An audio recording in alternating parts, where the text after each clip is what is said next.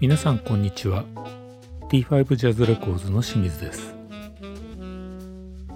横浜ワイン会ポッドキャストエピソード7オーディオ機材よもやま話。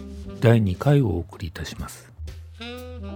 今回は前回の続きで機材のメンテナンスや修理の話からかつてはスタジオのプロ用機材も席巻していたソニーについて私たちが勝手に望むことだったり気になる欲しいオーディオ機器の話題から流行りの Bluetooth を通した音の話題そして映像系の話題など盛りだくさん。ここしばらくライブフロム横浜というオンラインライブの企画でアップデートが遅れていましたので前回の話題を、えー、もうすっかり忘れてしまっている方は改めて第1回から聞いていただけると話が分かりやすいかもしれません。次回アップデートはもう少しタイムリーにできるかと思いますのでよろしくお願いいたします今回もお送りするのはレコーディングエンジニアの斉藤隆之さんプロデューサーマネジメントの大谷智弘さん。そして T5 ジャズレコーズの私清水の3人でお送りいたします。このプログラムは名盤名演から最新録音まで国内最大級のカタログを誇る配列配信サイトイオンキョミュージックの提供でお送りします、まあ、もちろんそうだろうなと思うんですよね、うん、ただまあね古いものになるとね、うん、うちのパワーアンプとプリアンプすごく古いんで、うん、両方ともちょっと僕のよくお世話になってる奄美の熊本県のね、えー、天草か天草の会社に修理出しメンテナンス出してるんですよ。もう膨大な数のパーツを交換してありますからね。うん。もうね交換したやつ送ってきてくれるんですけど外したやつ。すごい数のコンデンサーが。だから、えー、もはや全然オリジナルじゃないっていう、えー、びっくりしましたからね、えー、えー、うわっつって。すごい、ね、ええこうもうね。でもまあそうは言ってもねメンテナンスしないわけにいけないんで、ね、まあそうです、ね、なかなか。うん。でもそんな修理にお金かかりそうですねそれね。えっとね3万円ぐらいそこね安いんですよね、3万円でそこ安いからわざわざそこに送る。まあ時間かかるんですけど、やっぱりそれなりにあの人気のあるところなんで、まあ、そういうヴィンテージ機材のメンテナンスって有名なところで。そうなんだ、ええ、僕はあのヤフオヤフオクでクレルのアンプを買った時に、うん。まあ、メンテナンス出したくて今の代理店さんに電話をした時に紹介していただいたんですよ。あそうなんですか、えー、もうオフィシャルにちゃんとこう紹介してもらえるようなところなんです、ね、そうなんですよね。結構そういうのってあってあの楽器なんかも、えっと、フェンダーかフェンダーのアンプを買って それもヤフオクで買ったのか、うん、でノイズが出るようになっちゃったんで、うん、修理出そうと思って楽器屋さんに相談をしたら、うん。フェンダーはその当時ねフェンダージャフェンダーはフェンダージャパンがもちろんあるわけですけど、うん、フェンダージャパンは要するにその工場がないいわゆるそのメンテナンスができないんで技術者抱えてないから、うん、だからもし急ぐんだったらそれまでうちがメンテナンス出したところを紹介しますよなんて言って、えー、割と紹介してくれたりなんかして、えー、そうするとなかなかそこ持ってったりするとそこはね埼玉だったんですけどなかなか楽しいんですよね。いろいろ教えてくれて、あこれはこうだよ。こうなってるからこうなんだよとか。これノイズじゃなくてこれこういうもんだからとかね、いろいろこう教えてくれたりしてね。まあでもそうやってねちゃんとメンテナンスしてくれるところがあるとありがたいです、ね、ありがたいですね、うん、しかもそんなにあのそこに例えば関東のっていうか東例えば東京とかにはなっちゃうんですけど、うん、まあ、同じようなことしてくれる会社もあるんですけど、うん、すごい高いんですよ。これ言っていいのか分かんないですけどね。やっぱ土地代とかもあるのかもしれないですけどすごい高いの。多分ね同じことやって3倍じゃ済まないんですよね、えー、だからまあでも人件費ってどうん修理だから、まあ、そうでしょうね。だからそこなくならないといいなと思ってるんですけど、うん。お会いしたことは一度もない。そこにな何人の人がいてどうやってるのか全然まあ、お願いする時だけ電話してるだけですけど。ああそうなんだからそうなんですよね。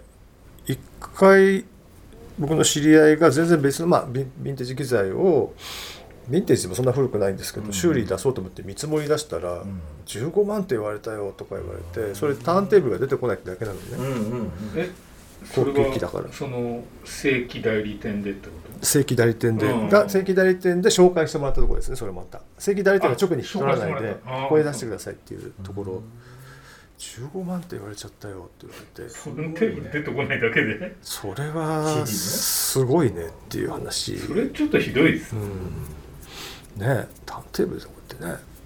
ターンテーブル自体はティアックのターンテーブルですけどね、あら。ええ。あの多いんですよ。高級機なんだけど。OEM ってこうんとねそこのそこのメカだけあの買ってきちゃうんですとよね、うん。あので確かタスカもあのお今は分かんないですけど当時ね高級機に多かったんですよ。100万とかぐらいの SSD とか CD プレイヤーの回転するところはまあ日本製品っていうのは多いですよね、ええ。だからそのティアック自体のそのデッキをすごい改造してすごくすごい音に鳴らす人もいるみたいですよ。おおそういうそういうマニアックな人が。いるんですよ、えー。ええでも本当にすごい音になるみたいですよ。僕聞いたことないんですけど、ええ。もうそれはもう自作オーディオってことね自作、うん、そうですね、まあ、個人でやってほぼ。そでそういうオーディオファイルの人が受発注して、ええ。何を隠そう。その,そ、まあ、その人ね、まあ、録音物に対してもい一過言あるみたいで。えー。でいろいろ言うらしいんですよ。この人の音はこうだ、まあ、よくないとかいいとかああこうだって言って、うん。あのアドバイスくれるらしいんですけど、うんまあ、ここだけの話ですけど、まあ、そんなその過程の中でいいと言われたエンジニアがなんとここにいる斎藤隆興なんですおね。おそうですよ、ええ、そこで帰り咲きの後押しになるというそれが。あそうなんですか？そうなんだって。あそうなんだ。そうなんだ。そう俺もねあそそれ途中で知るんだけどさあの時点で知らないんだよ、あじゃああその方なんだ。そのおやさんね。そう。へえそうそのそうなんですよ。へー。某アーティストがオーディオファイルで。そう。某アーティストがオーディオファイルでそれでたまたま人に紹介してもらった人がその改造する人でで確かにすごい音がするって言うんですよ。うん。で多分その人そいつその人はちゃんとしてるんでそういう音するんだと思うんですけど、うん。きちんとした音が。で彼が自分たちの過去の音源とか今まで自分その当時自分たちが作ってるものを全部聞かせた時に「この人いいね」って言って いただいたのはその方だったんです。そうなのあらら。でもその時はもう戻ってんだよもちろん。あの、うん。あれをやってる時なのね。ああの最初デビュー当時エンジニアやってて。しばらく別のスタッフがちょっと変わっちゃったん。ででその後もう一回あのオファーがあって。でミックスから参加したんだっけあれ。そうですね。ね。うん。うんでその過程の中でそういう流れがあったらしいんですよ。それ僕もね知らなくてね、ええ、某アレンジャーの方に聞いたんですけど。あそうなんですいや あそうなんだちょっと菓子折りでも持ってきて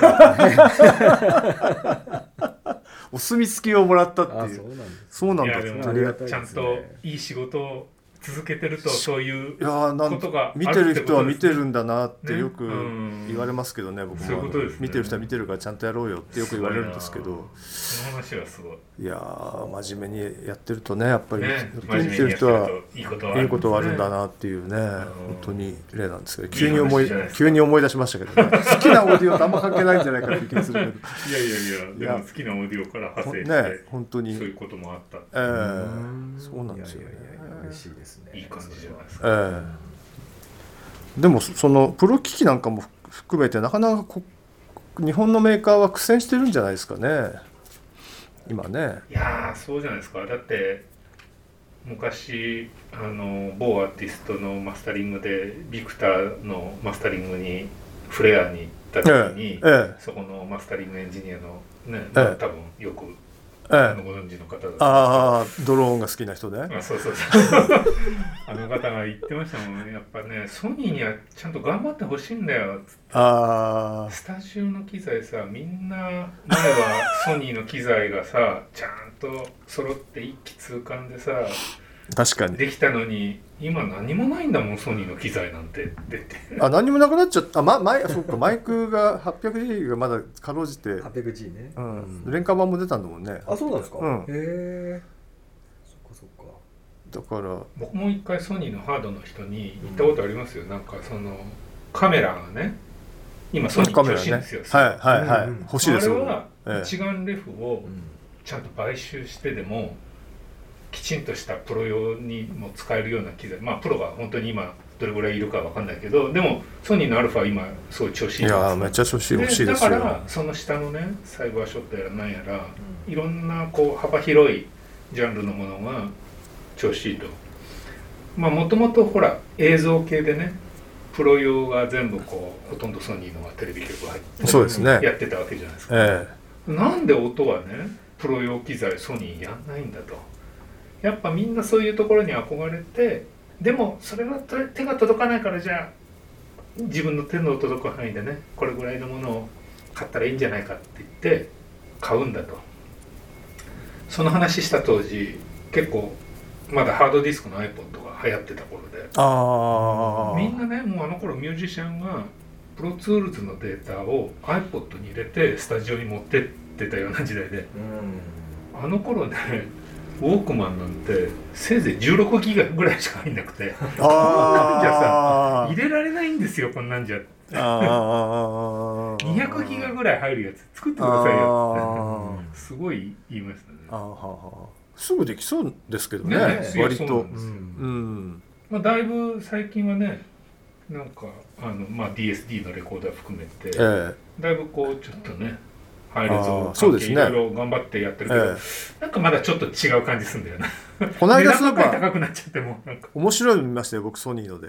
何？えっとねなんかねまあ再生装置なんですけど、うん。まあ値段は数万円なんですよ。うん。10万円？あとね2つあったかな？安い。4万円ぐらいのと8万7万円ぐらいのと、まあ、そんな安めちゃ安ではないんですけど、こういうなんかつ透明の筒がこう筒型のこうスピーカーになっててで上高い方は上がウーハーだったかな、うん。でこうそこでお音をさ音楽再生するんですけどまあ不思議な鳴り方をする再生機でですねどっから音が出てるかさっぱり分かんないんですよ。で基本的には下から出てるんですけどこう台についててここに隙間があってこっちから高音でこっちで上がなんだけど一体どこから音が出てるのか全くよく分からない。ガラスの電気のやつ？そう。あああれね。あれ結構人気あるんですよね。あれ不思議で面白かったですけどね。電球型のやつもあるんですよね。あそうなんだ、へあれ電球型ではねなんか上からこう音が降ってくるみたいな感あああれはね面白いと思う、まあうん。あれでロックとか聞くのはちょっとあれかもしれないけどちょっとふわっふわっな流すに BGM みたいなの流すとねなかなかあと寝室とかね。そうですね、ええ。もう夜寝る前にね、ええ。そんなうるさい音で鳴らさないんだったら、ね。いいなと思ったんですけど、うん。まあ、今こうやって話してて、まあ、そういうニッチなものを作ってる場合じゃないのかなソニーはっていう気も若干してあの これニッチなこと言ってないね、まあ、横浜ワイン会じゃないんだからね。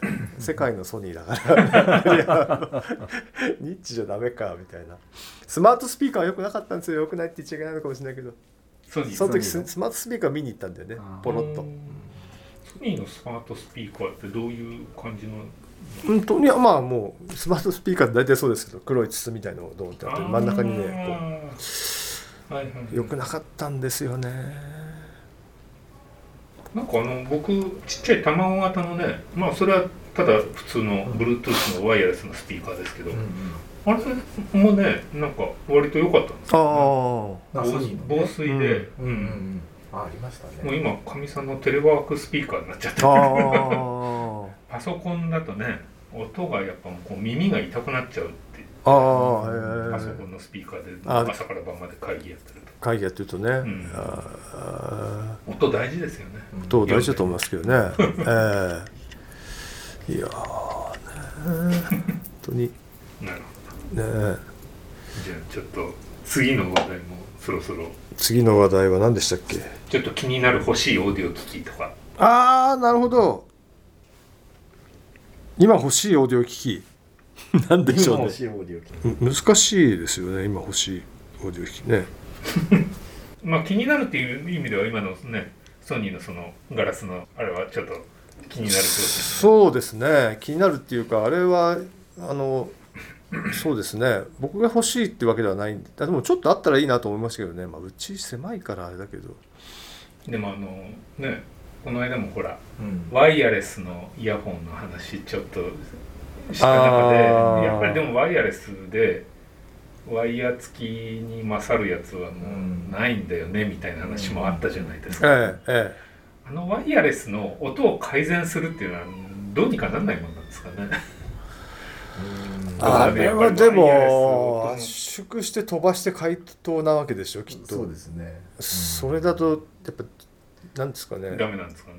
やっぱりむず速度の問題とか出てくるからなかなか難しいような気もしますよね。ね。たまたま僕がこいつ買ったらこれ買ったからか買ってないからかしろわかんないですけどなんか Apple Music を3ヶ月無料でやりませんかみたいなのが来たから、え Apple Music ちゃんとやったことなかったんで、えはい。まあ無料ならと思って入って、えで自分のスマホにアプリ落としてえ、はい。で Bluetooth ではい。車にねはいこれで何でも聞けんじゃんなんて思ってやったんだけど、今まで車のオーディオでええ。CD よりもその CD からほら自動的にこうリッピングできてあはいはいはいはい。聞くやつが、あれはやっぱ音良くないんだよななんて言ってたじゃないですか、で Apple Music 聞いておなんだ意外にいいかもと思って、うん。でその後車のそのリッピングしたやつん聞いたら、なんだこっちの方がまだいいじゃんみたいな。あ結局そうなんだあれ？みたいな。まあなりますよね。ね。うーん。多分 CD と比べたらもっと差があるんだろうなみたいな CD と比べたらすごいですよ。でも Apple Music って 256K っていうじゃないですか、はい。あれダウンロードした買った音って、まあ、結構僕よく聞いてるものあるんですけどえそれちゃんと自宅のオーディオにケーブルつないで聞くと意外に悪くないんですよえそれは。あだからそれはやっぱり無線のせいなのかなと思ってだからそこの差って。あああなるほどね。まあそうなんでしょうね。ってことはね。ね。えあの Bluetooth のそう。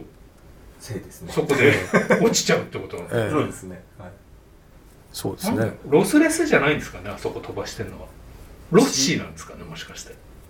うん。どうなんでしょうね。でもあの、えっと、コーデックでいわゆるその Bluetooth でもその、うん。確か3つぐらい方式が今あるでしょう。いろいろありますよね、で、まあ、一応一番いいやつ名前忘れちゃったんですけどだとやっぱ時差がすごい、うん。そうすると YouTube とか見れなくなっちゃうわけですよね。単純な話。映画とかね。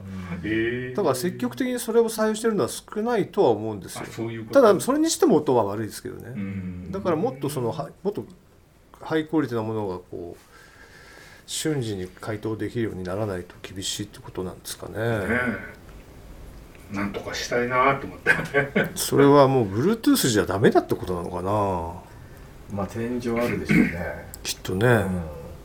それこそいわゆる 5G 的なああいう、うんええでもそれだとすごすぎちゃうよね。音だけだったらそこまでのはいらないと思うんですけど。いらないはいやずですよね。いらないですね。ただだって CD で 1. 点何メガとかですもんね、うん。確かね転送レートってただまあ Bluetooth って多分5メガぐらいまで行くはずなんだけど。ああそうなんだ。でもダメですね。でつつながりが悪いしよめっちゃ Bluetooth あの形式によってはだけど。そうですね。んだから。いやだからそのね企画が無駄に圧縮してんじゃないかなと思って僕は。ああか過度にね、過度に。そうそうそう。うん、それはそうかもしれないですね、うん。まあえっと今カープレイとかあの Google のあれとかで去年ぐらいまでは有線でしかうん繋がんなかったんですよね、うん。だけどつい最近ね Google だかもしれないけどあの Bluetooth で繋がるようになっちゃったんですよね。繋がるようになったんですよ。うん。今まではデータ量がやっぱ多いんで、うん。カーナビとか、うん。ダメだったんですけど、有線だったんですよ車ね。繋がるようになったんですけどってことは USB だったんですよ、うで繋がるようになってってことはそれなりのデータ量を扱ってるんだなっていう話で。ね。ええ。だから確かにそれはそうかもしれない。ですね無駄に圧縮してるのかもしれないね。無駄に圧縮したものを無駄に一生懸命解凍して音が悪くなってるってこと？どうなんだろうな、ねだからね。まあでもな。楽なんだよねやっぱり。楽にか勝るものなしみたいな感じが若干あるんですよね。そうですよね。え人間はこう一度楽を覚えてしまうともう元には戻れないっていうね。ーまあ、CD がねその最たるものでしたからね やっぱり。そして今でもまあまだまあさすがにあれですけどね。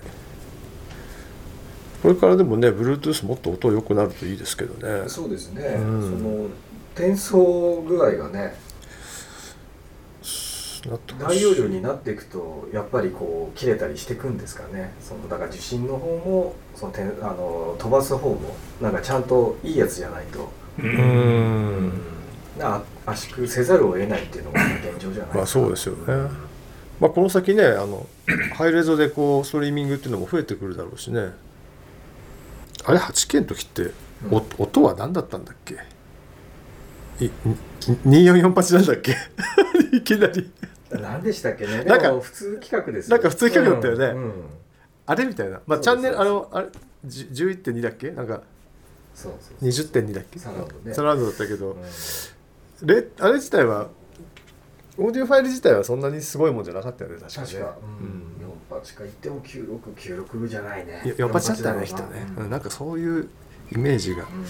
えーこれをねこれこれ多分このポッドキャスト始めた最初の頃でも言ったかもしれないですけどちあの某テレビ局の音楽プロデューサーはですね「の映像なんか 2K でいいから早く入るずにすんだよ音」って一生懸命言ってましたけどね。そんな人もいらっしゃるんですいらっしゃるんですよ、ええ。えいいよもう 2K で十分だよ。わかんねえよとか言ってね。音だ音音とか言って。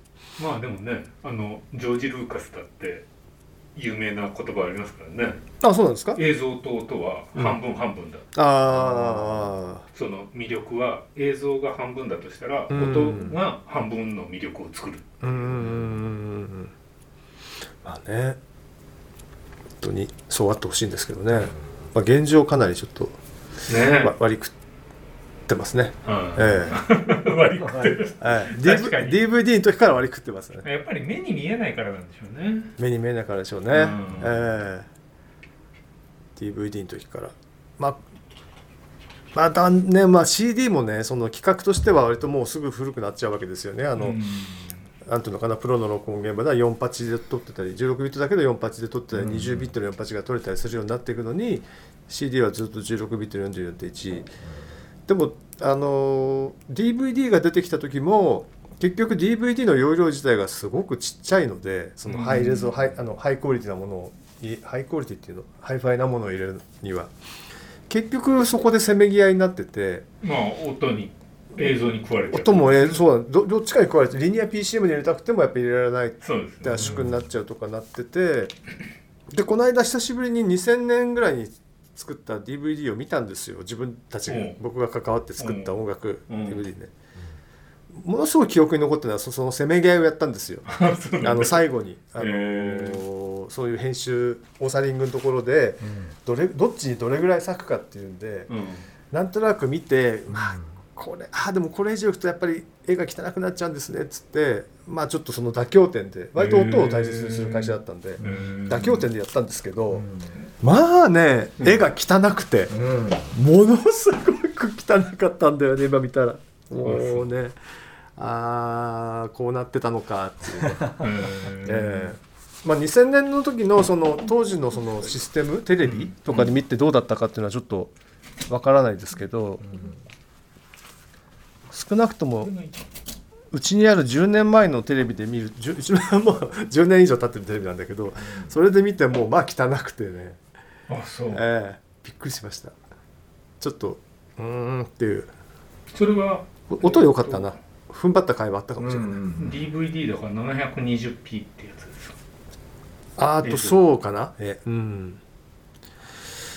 いやーびっくりしちゃったんだよな。元はフル HD かな。そうですねええ。まあ、も元もね当時のちょっといろいろ問題があって元もそんな綺麗じゃなかったんですけど マスター見たらあーそうねなんだ。うん、ただねそれにしてもねうん。ちょっとひどかったなっていうね。うんね、まあなかなかやっぱ環境との問題で難しいですよね。今だってもそうですね。YouTube とかでもね Netflix とかああいうのでも配信だともうどんどん 4K のうんものすごい綺麗なうのん、出てきますかが来るのらねに地上波なんて汚い汚いもうそうなんですよ。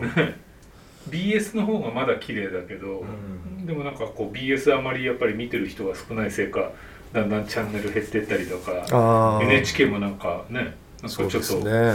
まとめて減らすみたいなこと言ってる。ああそうなんですか。だから BS, プレミアム？BS プレミアムとか、はいあそこが結構なんか危うい感じ。ああそうなんですか。それはもったいないですね。ね。あそこのチャンネルすごい綺麗でき僕も好きなん僕も好きなんですけどね、ああそうなんだ。へえでもねなかなかそうですね。DV 僕は 割と最近関わったやつで、まあ、ライブやったわけですよ。